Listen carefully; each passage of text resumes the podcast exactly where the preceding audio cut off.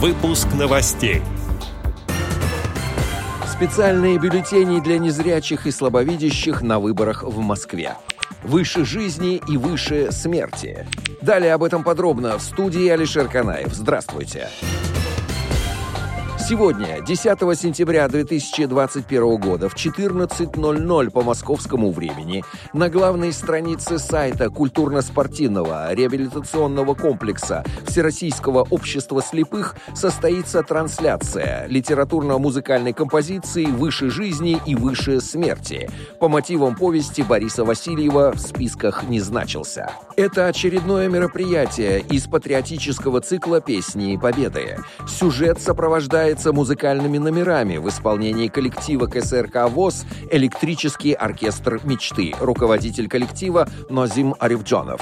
Вместе с артистами вы сможете окунуться в атмосферу довоенного времени. Выпускной бал, Москва, начало сороковых, самая короткая ночь в году, а затем война, горечь потери близких, но вместе с тем непобедимая сила духа, самоотверженное чувство долга перед Родиной и, конечно же, любовь. В финале композиции позиции воспет героический подвиг советского солдата, последнего защитника Брестской крепости, ставший надежным фундаментом для великой победы нашей отчизны. Сценаристы и режиссеры программы Лариса Овцинова и Геннадий Карцев. Автор идеи Андрей Мочалин.